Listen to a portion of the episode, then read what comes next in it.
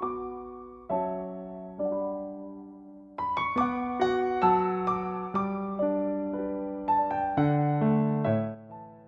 亲爱的 Melody，我们继续读德鲁克的文章。今天我们来谈一谈对人际关系负责。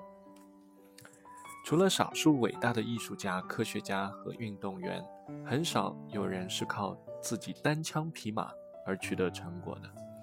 不管是组织成员还是个体职业者，大多数人都要与别人进行合作，并且是有效的合作。要实现自我管理，你需要对自己的人际关系负起责任，这包括两个部分。首先要接受别人是和你一样的个体这个事实，他们会执意展现自己作为人的个性，这就是说，他们也有自己的长处、自己的做事方式和自己的价值观。因此，想要卓有成效，你就必须知道共事者的长处、工作方式和价值观。这个道理听起来让人很容易明白，但是没有几个人真正能够去注意。一个习惯于写报告的人就是一个典型的例子。他在第一份工作时就培养起写报告的习惯，因为他的老板是一个读者型的人。而即使下一个老板是听者型，此人也会继续写着那肯定没有任何结果的报告。这位老板因此肯定会认为这个员工愚蠢、无能、懒惰，肯定干不好工作。但是如果这个员工事先研究过新老板的情况，分析过这位老板的工作方式，这种情况本来是可以避免的。老板既不是组织结构图上的一个头衔，也不是一个职能，他们是有个性的人，他们有自己的最得心应手的方式来工作。与他们共事的人有责任观察他们，了解他们的工作方式，并做出相应的自我调整。去适应老板最有效的工作方式。事实上呢，这就是管理上司的秘诀。这种方法适用于所有与你共事的人。每个人都有自己的做事方法，也有权按照自己的方式来工作，而不是按照你的方式来工作。重要的是，他们是否有所作为，以及他们持有什么样的价值观。至于工作方式，人各有别。提高效率的第一个秘诀就是了解跟你合作和你想要依赖的人，以利用他们的长处、工作方式和价值观。工作关系应当既以工作为基础，也以人为基础。人际关系责任的第二部分内容是沟通责任。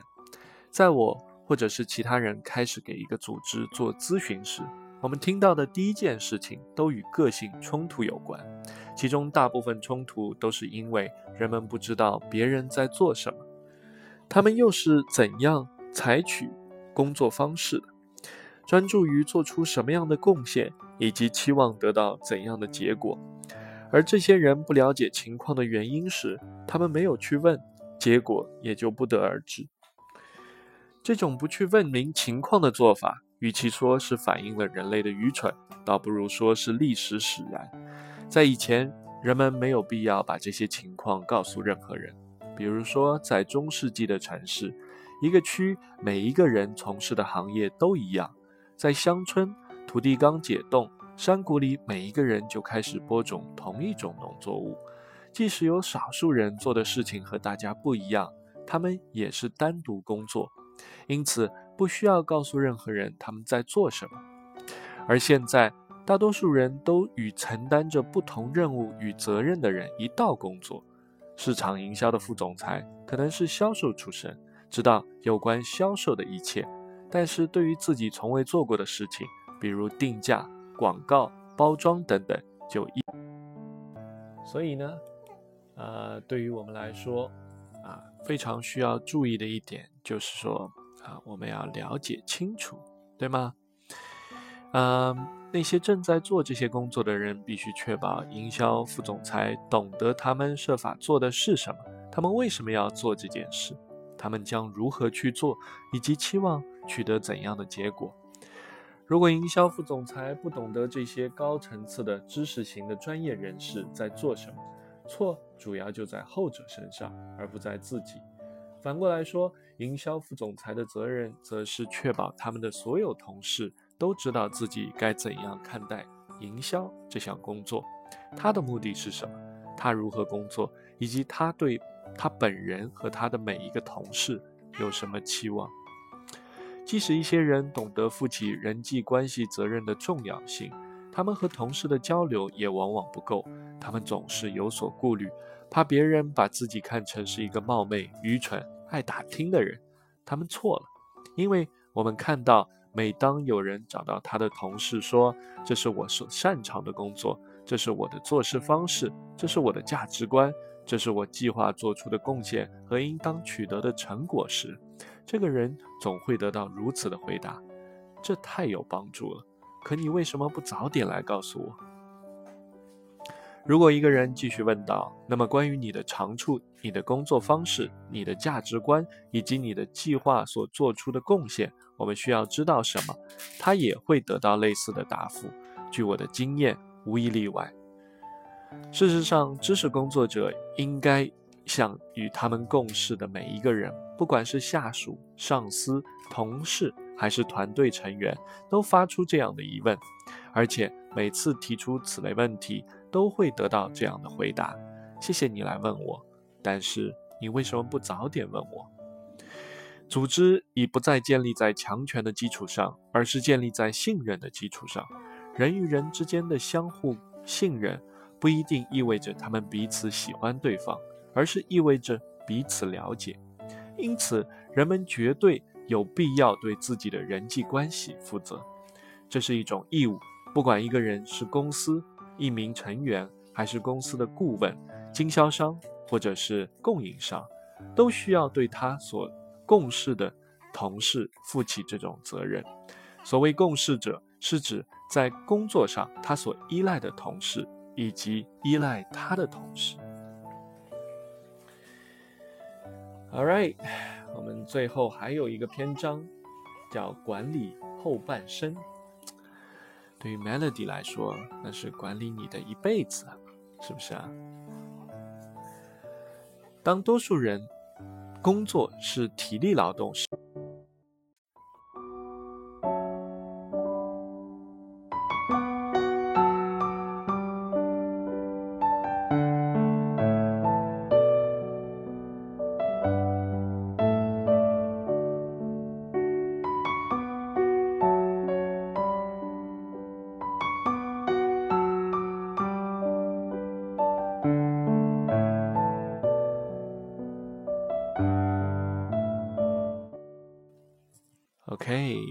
Melody 刚才换了尿布哈，我们继续刚才念的内容。当多数人的工作是体力劳动时，你不必为自己的后半生担心，你只要继续从事你一直在做的工作就行了。如果你能够幸运，能在工厂或铁路辛勤工作四十年后撑下来，你就可以快乐地度过余生，什么也不用干。然而，现在多数的工作都是知识工作。而知识工作者在干了四十年后，仍能够发挥余热，他们只是有些厌倦。我们听到了许多有关经理人中年危机的谈论，厌倦这个词在其中频频出现。四十五岁时，多数经理人的职业生涯达到了顶峰，他们也知道这一点。在做了二十年完全相同的工作后，他们已经得心应手，但是他们学不到新的东西，也没有什么新的贡献。在工作中得不到挑战，因而也谈不上满足感。然而，在他们面前还有二十到二十五年的职业道路要走。这就是为什么经理人在进行自我管理后，越来越多的开始发展第二职业的原因。发展第二职业有三种方式：第一种是完全投身新工作，这一种呢。啊，常常只需要从一个组织转到另一个组织，例如一家大型公司的某事业部的会计师，成为了一家中型医院的财务总监。但是也有越来越多的人转入完全不同的职业，例如公司经理在四十五岁后进入政府内阁，或者中层管理人员在公司工作二十年后离职，到法学院进修，成为了一个小镇的律师。还有许多人的第一份职业中取得的成功有限，于是改行从事第二份职业。这样的人有很多技能，他们也知道该如何工作，而且他们需要一个社群，因为孩子已经长大单飞，剩下了一座空屋。他们也需要收入，但最重要的是，他们需要挑战。第二种呢是发展平行职业，为后半生做准备的第二种方式就是发展一个平行职业。许多人的第一职业十分成功，他们还会继续从事原有的工作，或全职，或兼职，甚至只是当顾问。但是除此以外呢，他们会开创一项平行的工作，通常就是在非盈利机构，每周占用十个小时。例如，他们可能会接手教会的管理，担任当地女童子军顾问委员会主席；他们也可能管理管理受虐妇女庇护所。担任当地公共图书馆的儿童图书管理员，或者在学校董事会任职，等等。最后一种呢是社会创业啊，社会创业通常是在第一职业中非常成功的人士，他们都热爱自己的工作，但是这种工作对他们已经不再具有挑战性。在许多情况下，他们虽然继续做着原有的工作，但这份工作上所花的时间越来越少。他们同时开创了另一份事业，通常是非盈利性活动。例如，我的朋友 Bob，啊，他创办了一个非常成功的电视公司，现在他仍然经营着。但与此同时，他还创办了一个与新教会合作的非盈利组织，也做得非常成功。现在他又创建了啊，这个啊一个组织，专门指导社会创业者在经营原有业务的同时。如何管理自己另外创办的非盈利机构？管理好自己的后半生的人可能总是少数，多数人可能都是一干到底，数着年头，一年一年的过去，直至退休。但是正是因为这些少数人把漫长的工作寿命看作是自己和社会的机会的男男女女，才会成为领袖和模范。管理好自己的后半生有一个先决条件，你必须早在你进入后半生之前就开始行动。当三十年前人们首次认识到工作寿命正在迅速延长时，许多观察家，包括我自己，认为退休人员会越来越多地成为非盈利机构的志愿者。可是这种情况并没有发生。一个人如果不在四十岁前开始做志愿者，那么六十岁以后也不会去做志愿者。同样的，我认识的所有社会创业者都早在他们原有事业达到高峰之前就开始从事他们的第二事业。发展第二兴趣是越早越好啊！还有一个原因，任何人都不能指望在生活和工作中很长时间都不遭受严重的挫折。有一位很能干的工程师在四十五岁时错过了晋升的机会，另一位。也很能干的普通学员的教授，在四十二岁时认识到，即使他完全具备担任教授的资格，他永远也不会在一所有名的大学里获得教授职位。还有一位则在家庭生活中出现了悲剧，婚姻破裂或者痛失子女。在这样的时刻，第二兴趣不仅仅是业余的爱好，可能发挥重要的作用。例如，这位工程师现在知道他在工作上并不十分成功，但是在公司以外的活动中，例如负责教会资金的管理，他是成功的。一个人可能家庭破碎，可是他在第二兴趣的活动中发现还有社区这个大家庭。在一个崇尚成功的社会里，任何各种选择变得越来越重要。从历史上来看，却没有成功一说。绝大多数人只是期望坚守适当的位置，唯一的流动性是向下的流动性。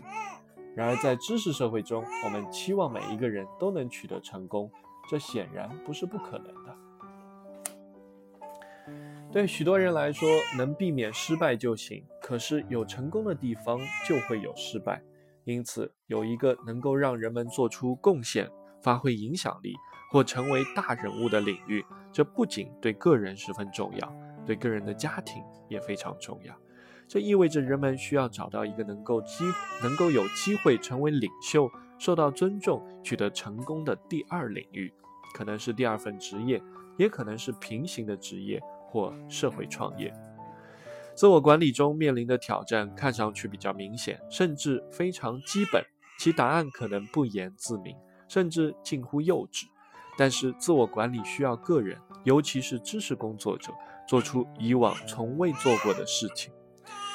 实际上，自我管理需要每一个工作者在思想和行动上都成为自己的首席执行官。更进一步来看，这样的转变从一切听从别人的吩咐、体力劳动者，到不得不自我管理的知识工作者，也使得社会结构发生了深刻的变化。